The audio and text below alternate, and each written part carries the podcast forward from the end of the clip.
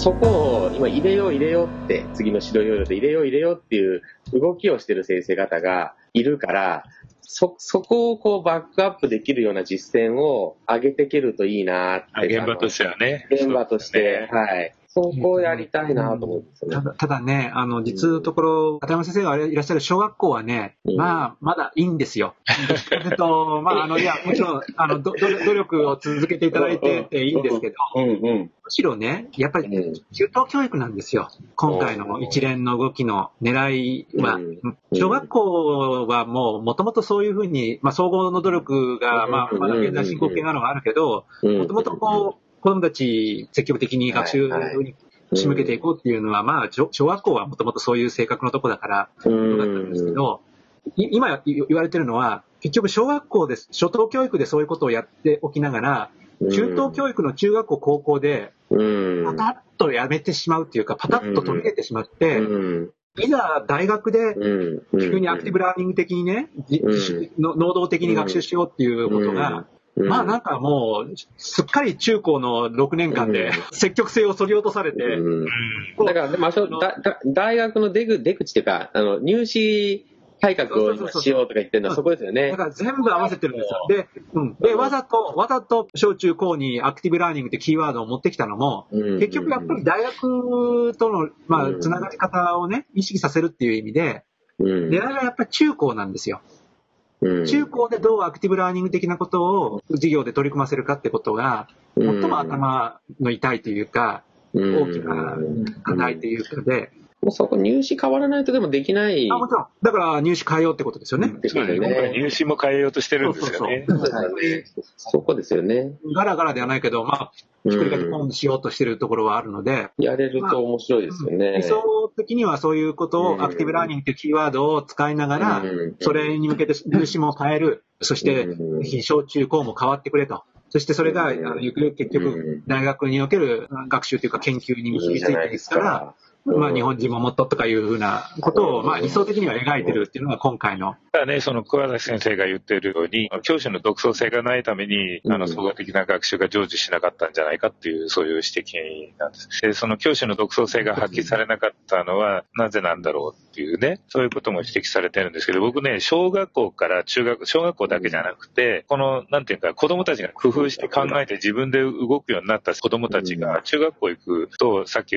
あの言われたように、自分で考えない授業をずっと受けさせられるわけでしょ？で、それが高校もその通りになって大学入る。大学でも実は考える授業になってないじゃないですか。僕大学の授業って最低だったと思うんですよ。うん大学でもうあんな無駄な時間やるより自分で勉強した方がずっといいですよ。何にも学ぶことはない。ああの、あそこで、そのなんかものを考えたことはないですよ。っていうかね、あの、なんていうか、小学校からずっとそうでしたね。やっぱりその学、学校という場が、あの、ものを考える体制に全てなってない。で、本当にみんなが何かを問題を解決しようとすると、膨大な時間が実はかかる。それから様々な道があって、それを先生方が少ない人数でまとめきれないんですよ、正直なところ。で、それで、その、ある程度統一感を持って、やるしかなくなっちゃってるのが現状なんじゃないですか？それで、もう、それが小学校から大学まで全部そう。だからよくハーバード流だなんとかかんとかって言うけど、ああいうふうに泳がせることができないんです、先生たちも。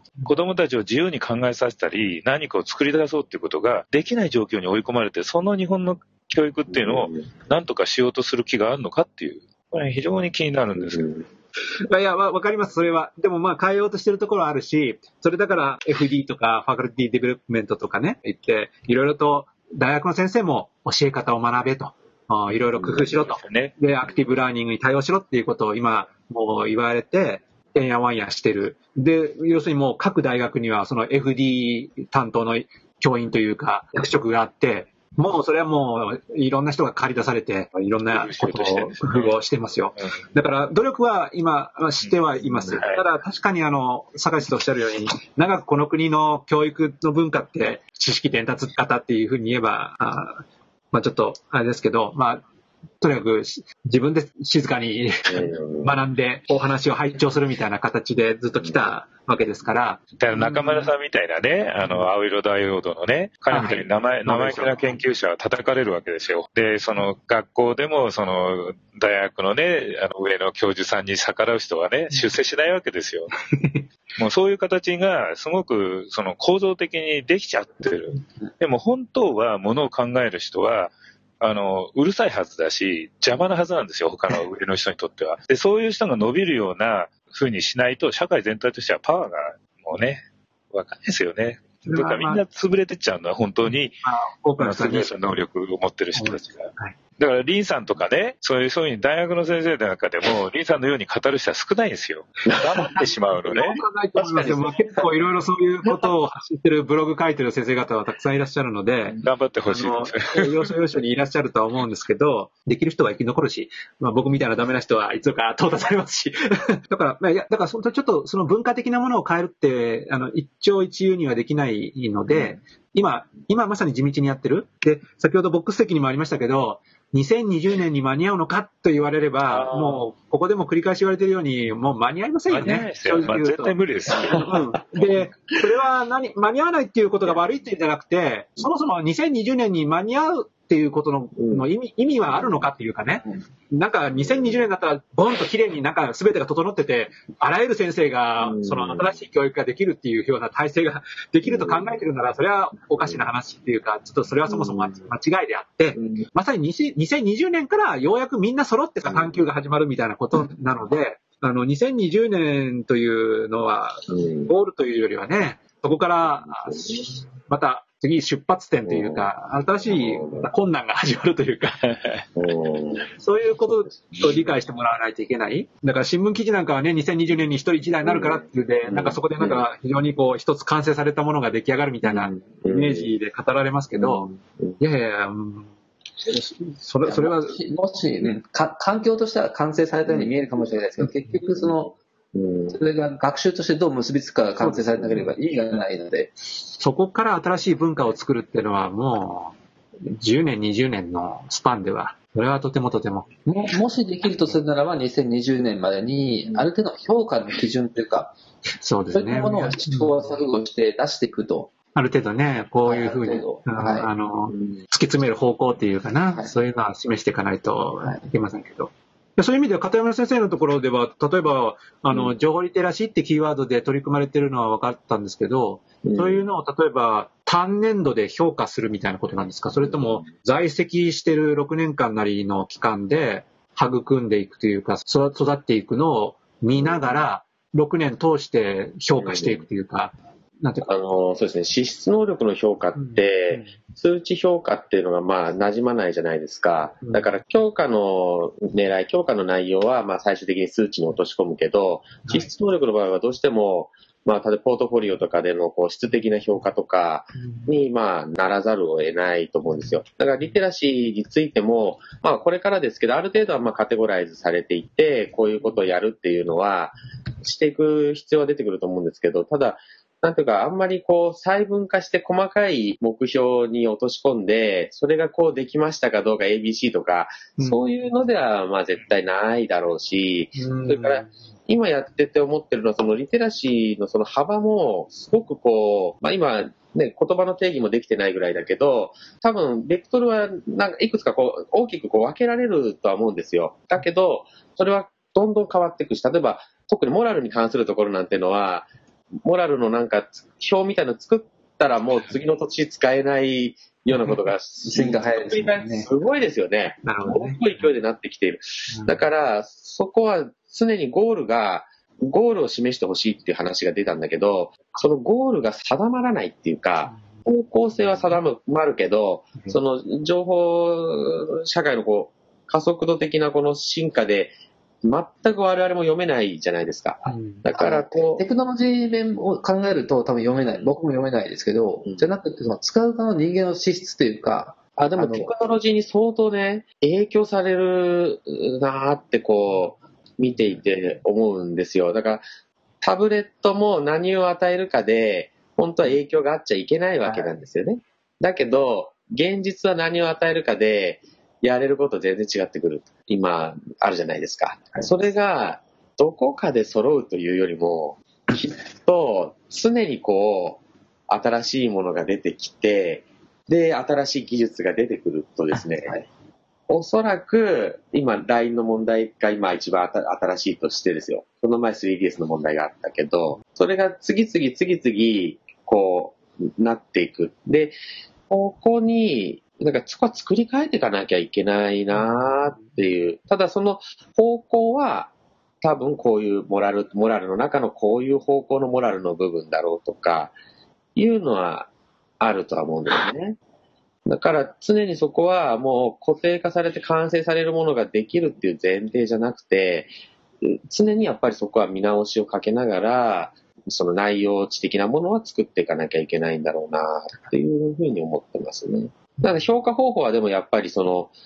ポートフォリオでの評価みたいな形になっていって、おそらく技術的には、今、アナログのポートフォリオとデジタルのポートフォリオ、簡単に言えば iPad に入ってるデータとは、紙で蓄積したものとね、それを使って、まあ一応見とるわけですよ。総合なんかは。それは変わらないと思うんですよね。ただおそらくそのデジタルの部分は、より評価しやすい残し方のできる技術が、これからで出てくると思うんですよ。ポートフォリオを作ろうっていう動きはあるから、いくつかの企業でやり始めているから、それがう使えるポートフォリオ、教師が欲しい情報を検索でパーッとこう出せたりとか、あの、使ったものすごい組織一列にピックアップしたりとかですね。はい。あの、今批判されたの自分新聞みたいなですね、あの、アルゴリズムである程度一定のこの、えーかけた時に意外とあれなんか的を得たのが出てきたりする場あの、いや、ま、あ、技術的にはわかります。はいまあ、データをもとに。はい、ではい。よく使う言葉はこれだとか。なんかそういうのが今後多分、まあ、発展してくると評価はしやすくなるなね期待はしてるまんですあ、そういうのがある意味、サポートしてくれるっていうかね、あの、うんうん、評価素材としてね。そうですね。はい教科の方でもね、あの、算数とかもその学びの履歴が残るようなソフトっていうかね、できてきているから、ここ2、3年で結構なったから、それが進化していけばね、で今14年じゃないですか。だから20年としてもあと6年、それ蓄積されると結構進むかなって期待は僕はして。いて、この 2, 2年が結構大きかったんですよね。ガーッとそうですね、いろいろと。はい。ポートフォリオはね、確かに。ポートフォリオも今までずっとやってきましたし、それにビッグデータ的なことも世間的に非常に話題になりましたから、はいある意味いろんな応用の仕方が出てきて、だからそれは本当にこれから、まあ、2020年っていうのを一つ目安にするんなら、あの、うん。さらにこれから蓄積されていくでしょうし、いやだから、あある意味、先生方の評価の仕方、うん。も要するに評価素材の扱い方、もう新しい距離感というか、と取り、取り上げ方というか、眺め方というか、そう。これから本当にいろんな形のデータや何やらが出てくるじゃないですか。マーケターみたいな感じで、いろんなこうデータ、グラフが出てきたりとか、うん。その子のいろんな様子が多分データとして現れてくるんですけど、でもそれを一体じゃあどういうふうにブレンドするというか、最終的な、まあ、ポートフォリオや初初見でも何でもいいですけども、落とし込むのかっていうのは、多分今までのものとは全く違った先生側にとっては新しい切り取り方や、解釈の仕方みたいなことをうん作っていかなきゃいけないんじゃないかなっていう。目的がね、評価の目的っていうのが今まで、その成績をつけるところで止まってたと思うんですよ、僕は。うんうんで、その、なんかね、通信簿で、その先生たちも思考停止してんじゃないのって、あるいは子供たちもそこで5もらったらそれで終わりっていう感じになってたんじゃないかと思う。でも本当はそんなところに目的ないのね。なるほどね。子供たちが自分で学ぶ、自分で学ぼうと、それからあるいは何かを切り開いていこうとする意欲を高めるために、その評価が利用されなきゃいけなかったんだけど、どっちかっていうと指導力につけるためとか通信簿につけるためで評価が終わってた。そういうこう考え方の評価だと、人は伸びていかないね。やっぱりその大学を卒業して僕らはもう普通の社会人として生きていくときも何か様々な評価、人から受け止める評価とかそういうものを利用しながら自分自身でその力をつけていかなくちゃならないそういうところへその学校の教育のそういう評価が助けてあげられるようなね、そういうイメージを子供たちが持てるように僕らはしていかなくちゃいけなかったんじゃないかというね。え成績つけて100点なんていうかなんていうのお前5だとか言って、それで喜んでるじゃダメなんじゃないのっていう。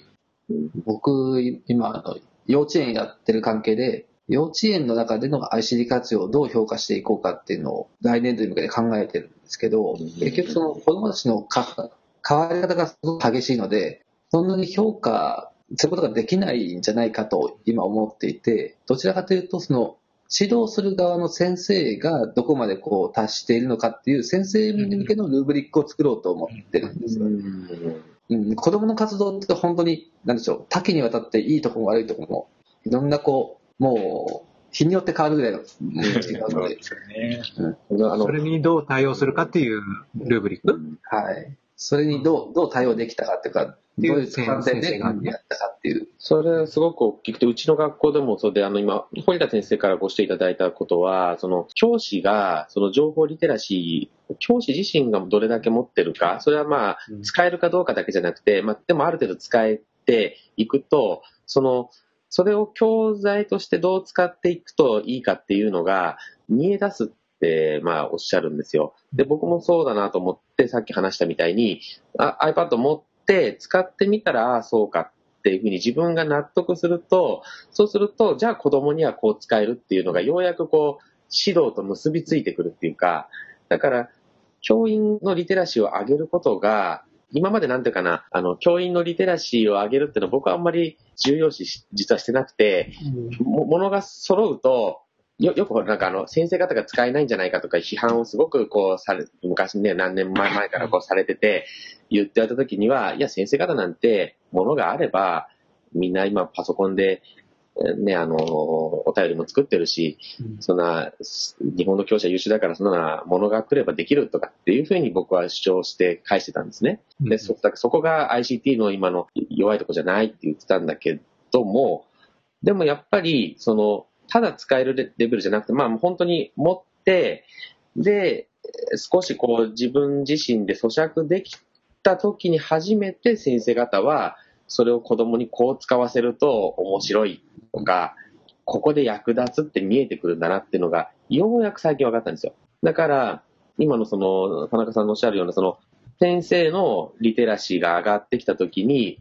多分子供の姿がもっと上がってるはずだみたいな、その、教師の力とね、子供の力がこう、被ってくるっていう、そこの評価は、すごくなんか、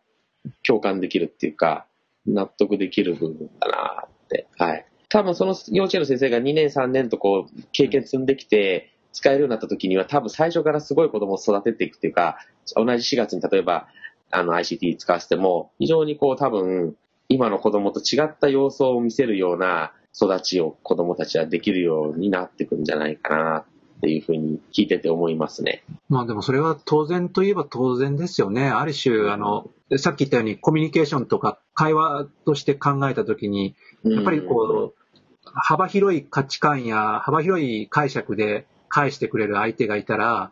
自分もまたその話してることがステップアップするというか、うん、視野が広がってくるというか、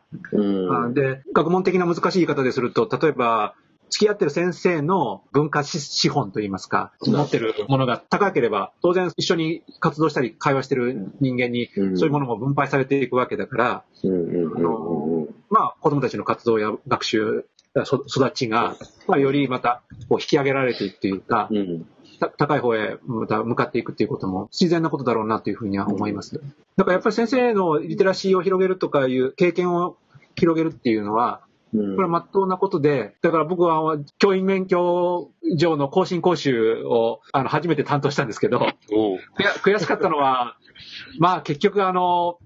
大教室にですね、うん。200人か300人ぐらい、すし詰めで、結局聞くだけの講義なんですよね。まあ、あの、そこで一生懸命インタラクティブにやろうと思っても、なかなかその環境でうん。やるのは難しい。それは難しい。うんまあ、がもちろん頑張ってね、じゃあもう近くの人でグループで前日皆さんが学んだことをちょっとグループでシェアしましょうっていうね、うんコミュニケーションを取るような活動は頑張って入れたりしてたんですけど、仮に更新講習がそんなね、形でずっとやってたら、学校の先生にこう、もっと多様なアクティブラーニングとか、能動的な学習を体験させられることもできないし、伝えられる最新情報ってだったって、口頭でね、面白い話を2、3して、本当にこう、持って帰ってもらえるかどうか、それを自分の新しい、こう、知識や体験や、あの、視野として、子供たちにじゃあ、また伝えていってくれるかどうかって、それは怪しいものなので、いや、だから本当はあの、正直、私に関してですけども、まあ、世の中いっぱいいろんな更新講習ありますから、あの、全部が全部と言いませんけど、もうちょっとそこも新し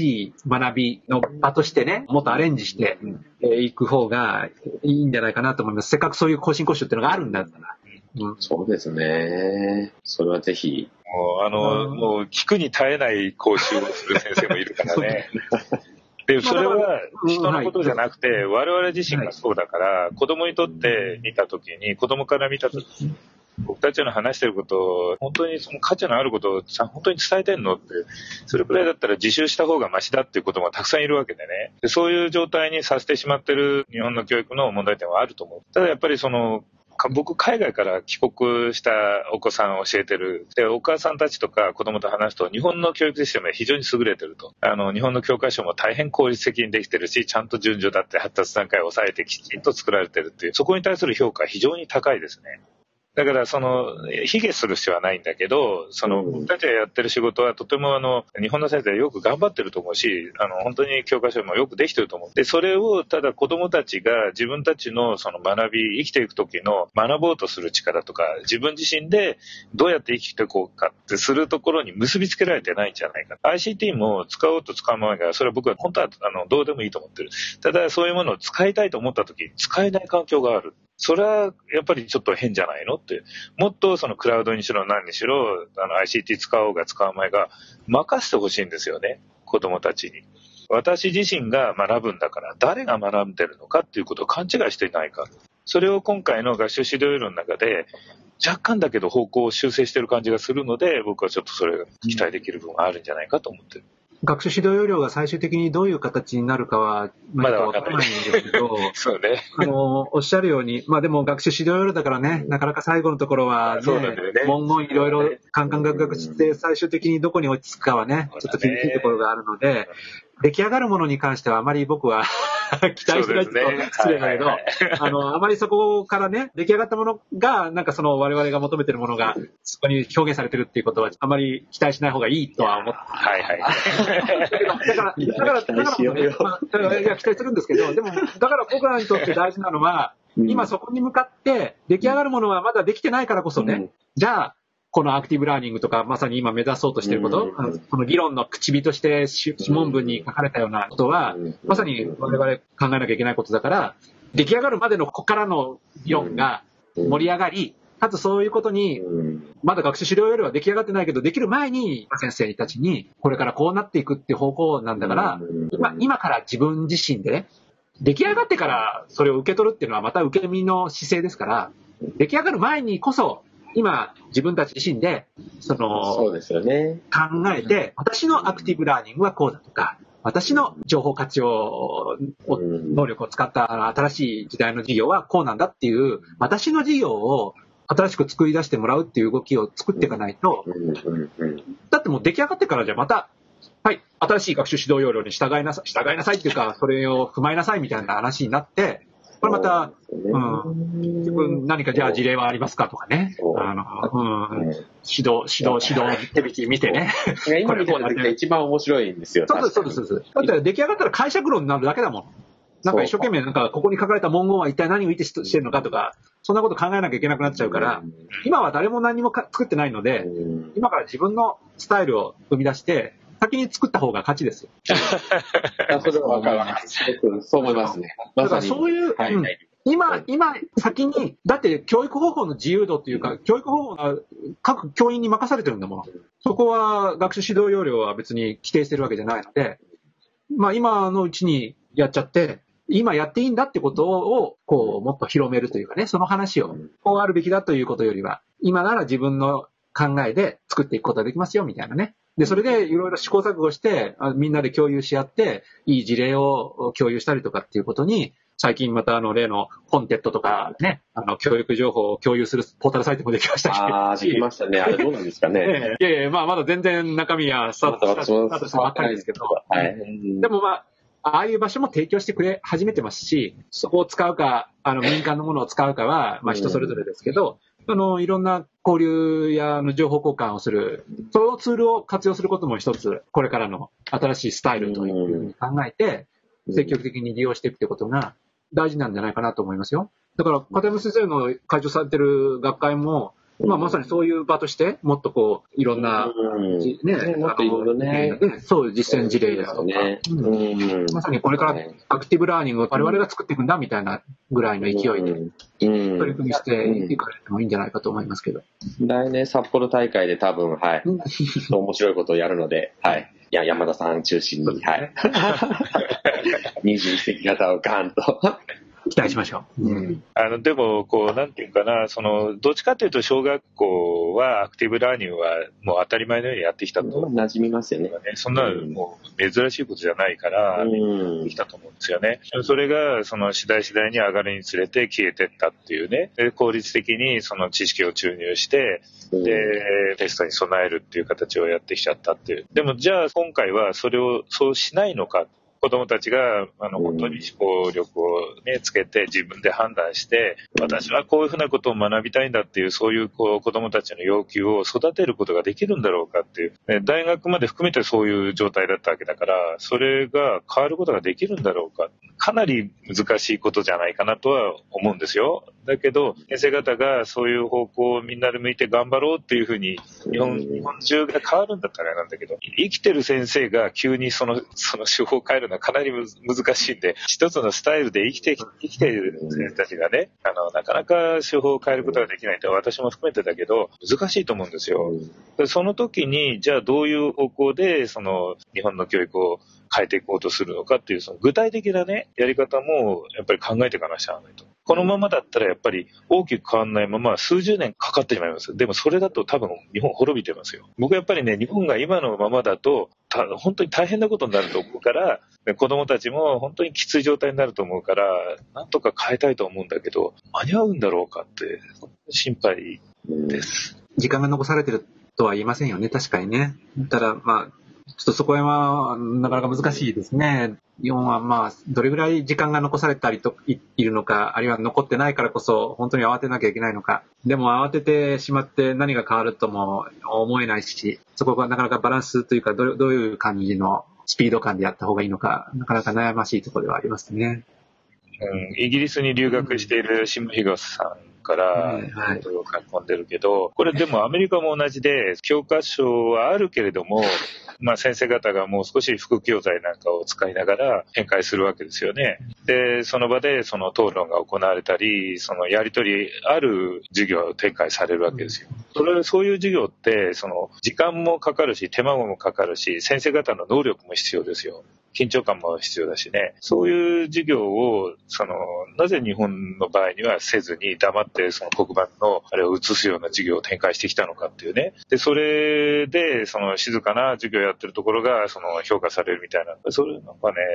間違ってたと思うんですけど、そこのなんか総括ないからね。うん、まあでも多分それ以外知らないっていうのが、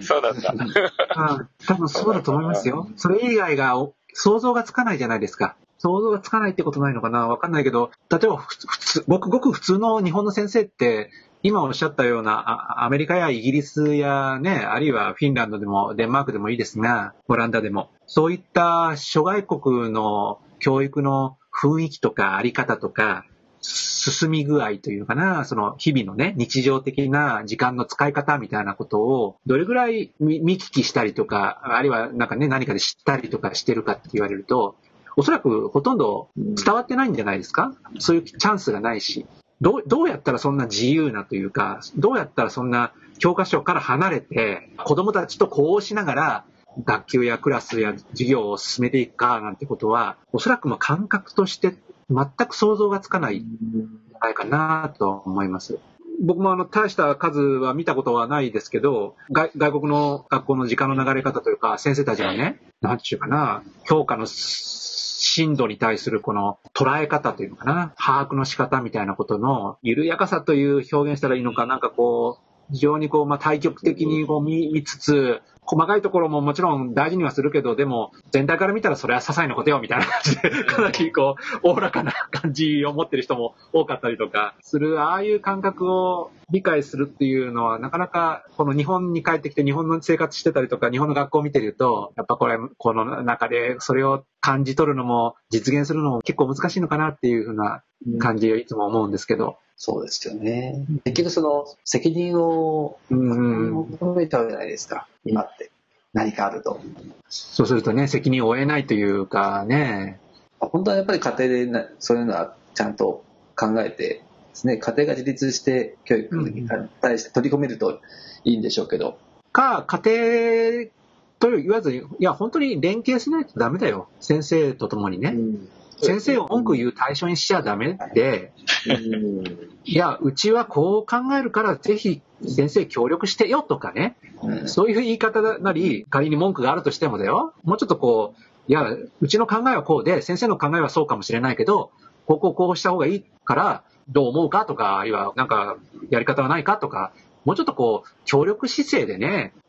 お互い距離をね、近くするというか、しないと、なんかまあ、あんまりその、何かを変えようとするときに、いつも敵ばっかり多くて、やっぱ変えられないみたいな感じになっちゃうから。だからね、ICT もその文脈の流れの中にあると思うんですよ。ICT に対する抵抗っていうのは、基本的には本当は非常に大きいんです。で、やっぱりその新しいことをやるとか、コンピューターに対する反発っていうのも確かにあるんだけど、その今の授業スタイルを変えることに対する抵抗感っていうのが、本当に基本的にこう非常にバックに流れていて、先生方が自分の授業スタイルを変えたがってないんだよ。で、それは、その、片山さんが先頭立って実践してるけど、一般的な教員の中に、自分が今まで身につけた教育スタイルを変えたくないっていうのは、色濃くあるんじゃないかなと。まあ、変えたときにどうなるかね。そう、だってそうなんだよね。崩れてしまうかもしれない、クラスが。だからね、あのね、私もそうですね。だから教育スタイルは原則、僕の中では変えない。うん、変えない。で、ICT の本当に使いやすい ICT っていうのは、どの教育スタイルにも対応できるんですよ。もの、もの、ものがあったときに。で、伝達型の、ちょっと前までの考え方ね。伝達型の授業スタイルの先生は伝達型の中での ICT 活用を使うってことね。まあ、うん、使うっていうような、まあ、電子黒板を、どっちかっていうと定時型をメインに置きながらの連携でやっていくとか、それを全部みんなこう、僕みたいにまあ、まあ、自由にやるとか、もっともっとこう、学び合いでほら、完全に自由にわーっとやってるのとか、僕もそれに急に切り替えるとか言われたら、ものすごい激しく抵抗すると思うんですよね。あるいは急に全部伝達型でやりなさいとか言われても、嫌だってなるし。でそこは、多分、やり方を変えろっていうのは無理で、物が入った時に、自然に変わっていくっていうか、それが入った時に、伝達型でやってた人が、伝達よりも、ちょっと子供に、子供の自由度を上げた方が、うん。自然に多分ね、そういう風な授業にこう、変わっていくっていう感じの感覚なんじゃないかなって思ってるんですね。で、そうやって思ってたんだけど、今今回、文科省がそこをアクティブラーニングってボーンって言ったから、ああ、指導要領で方法に踏み込んだぞって思って、それは多分、緩やかに出してるから、後からね、か風を送るぐらいなことでいいいいいかなっていう。方向としてアクティブラーニングの方向ですよ。だけども講義型の授業は全部やめろって急に言うんじゃなくて、方向としてはそっちにだんだんシフトしていくよって。じゃないと多分、教員は反発は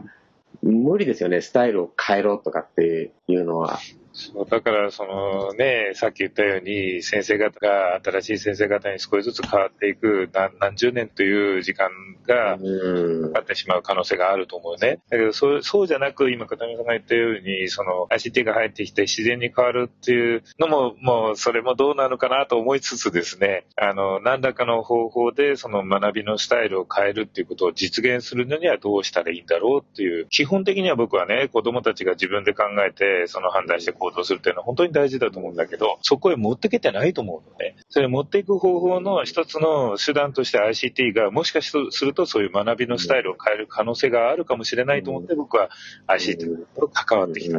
それがもし、その今までのスタイルを変えて強化する方向にも使えるわけですよ。今先生が言ったように。教え込むのにもとても有効な道具なので。だからそれをそういうふうに使わずに、やっぱり別の方向での使用法みたいのをやっぱり提案していくことが必要なんじゃないかと思ってるわけ。いや、おっしゃるとですね。で、その多分、強化する方向にはならならないっていうか、今の、今の、うん、この教育の大きな流れから言うと、やっぱりそっちにはもう行くとダメだなっていう感じの空気感はあるじゃないですか。それが指導要領でも方向性を示していくとか、いうのは結構現場には効いてくるかなっていうのと、あと多分世代、今50代の方が。もうすぐ滅びます。あの、先生、本当、先生には残っていただきたいけど、だんだんまあ僕もすぐね、もう、あっという間だと思うんですよ。若返りというか、まあ、若返りすぎて最初困るぐらいな感じで入ってくる。うんうん、そこの時のその教員養成のところでしっかりやっていくと、意外と変わるタイミングは来るかな。早いかもしれない。はい。まあ、でも本当それ期待しないといけないんでね、僕らもその課題危機ばっかり言っててもしょうがないんで、やっぱりどうやったらその日本の教育をもう少しでもね、子供の学ぶ、その意欲を高めてね、動ける子供たちをあの育てていきたいなっていう思いがあってやるわけだから、そのためにはどうしたらいいんだろう、授業をどういうふうに作っていったらいいんだろう、ICT をどう活用していったらいいんだろうっていうのはね、ちょっと具体的な内容でね、提案、あの言葉じゃなくてね、具体的な授業の内容で提案していきたいという。そうですね。本当やっぱりだから授業、僕も本当やっぱこう今話をするとどうしてもこう言葉にね、この今やってるこのやり方ってすごく面白いなと思って今回参加させてもらって優位さも感じて、ここに本当その例えば授業ビデオを持ってきてちょっとこう映しながら、例えばね、こういうことですとか僕が iPad でね、撮ったのを見せるとか、やるともっといいんだろうなってことを今話しながら言葉で伝えきれない部分っていうので、今思ってましたね。映像とか、うん、子供の姿でやれるといいなってことを、現場人としては。はい。現場はそこですよね。そうですね。まあそのためにはいろいろ承諾書とかいろいろ偉い偉いことやってると思うですからね。いやでもね、でも、だから、だからこそいいんですよ。だからおっしゃったように、これあの、うちわだけの研究会としてこれ使えるんですけど、これあえてオンエアっていうふうにすることで、一般公開するでしょ？で、で、いろんな人も見てくれるってことが、うん、いや、いろんな意味でいい、あの、ね、波及効果を生んでいると思うので、単にハングアウトじゃなくて、ハングアウトオンエアっていうのが、とっても意味あることだと思う。面白いですよね。うん。面白い。まあもちろんいろいろとこう、誰が聞いてるかわかんないし、発言に気をつけなきゃいけないっていうのはもちろんあるのかもしれないけど、でね、でもね、もう今、今そういうことよりもむしろ、どんなに僕ら失敗しても、その指摘は真摯に受けて、やっぱり議論を続けなきゃ。まずかったならまずいってことを、やっぱり僕ら学習して前進しなきゃいけないし、本当にまずいとこがあったら、申し訳ない、ごめんなさいっていうの も、あの、本当に謝るしかないし。常に謝り続けてる。これはやっぱり前進するために、またいろいろとこう、広がりを作るためには、毎週続けていくってことを込みで、ややっぱりこれ意味があるのかな。で、教育情報の共有ポータルとか、教育 SNS とか、教員関係の情報交換も、あれだけじゃなくて、こういうものも合わせて込みでやった方が、なんかもうちょっとこうね、研修系のものでもね、あの、面白いことができるっていうか、もう少し先生方の関心を引きつけて、いろいろ事例紹介とかね、さっきおっしゃったように、子供の姿を見せながら、こういう感じで会話しながら、それをまた多くの先生が見るみたいな感じで研修ができるとか、そういうスタイルをこう組み合わせていくことで、さらに情報交換みたいなのが活発化していくような気がするので、もうちょっとこういう新しいツールも合わせた教員研修とかね、研究会みたいなスタイルを、我々も取っていくことで、いいですよね。情報リテラシーね、先生が、あの、教員リテラシーを高めるっていうことに使っていったらいいんじゃないかなと思いますけど。足立先生が Facebook に書き込んだ内容で、すごい大事だと思うんですけど、授業スタイル変える余裕がない正しいかもしれないっていうね、生徒指導、本当に生徒、中学校、生徒指導も夜までやってるわけですよ、夜中まで。えーそういうのが確かに小学校の高学年なんかでも、まあ低学年から今もあるしね、で、先生方が、その、な、教科の準備とかに使う時間もどんどん少なくなってる。まあこれは生徒指導だけじゃなくていろいろあるからね。で、その、なんか、せ追い追い詰められた先生たちが勉強する余裕もなければ、本当にこう家庭を変える見る時間もなければ、あの、本当に辛い思いでやってるっていうことは、確かに思いつつ、だからこそ、その、やっぱり今の学校という状況を、なんとか変えて、先生方のこの、本当にひどい、こう、生活状況を変えていかなくちゃならないなと思って、続けて言ってるんですけどね、なかなか変わらないんだよね。それはね、僕はね、早く片山先生にね、こう、優雅な感じで生活して、生活しながら、先生もね、片山先生に優雅な生活をしながら、あの、新しい取り組みに臨むっていうね。ね。それを早く、次のステップとして、先生、もう毎毎日毎日大変そうだから、僕だ、まあ無理なんですよね、僕の学校は。もうね、付属だけはね、もう別なんだけど、いや、でもまあ、まさに付属からそういうことをね、うんいや、本当そうですよね。してほしい。うんまあだから、付属も2.0というか3.0というかね、はい新しい付属に生まれ変わって、はい。こうもちろん付属だから先駆的なことをいろいろチャレンジしてね、お忙しいっていうのはもちろんなんですけど、もうちょっとこう、気軽な感じのね。でも、そう思いますね。はい。僕はでも、だいぶ、そっちに向けて今頑張っていねはいる確かに。そうなんですが、すいません。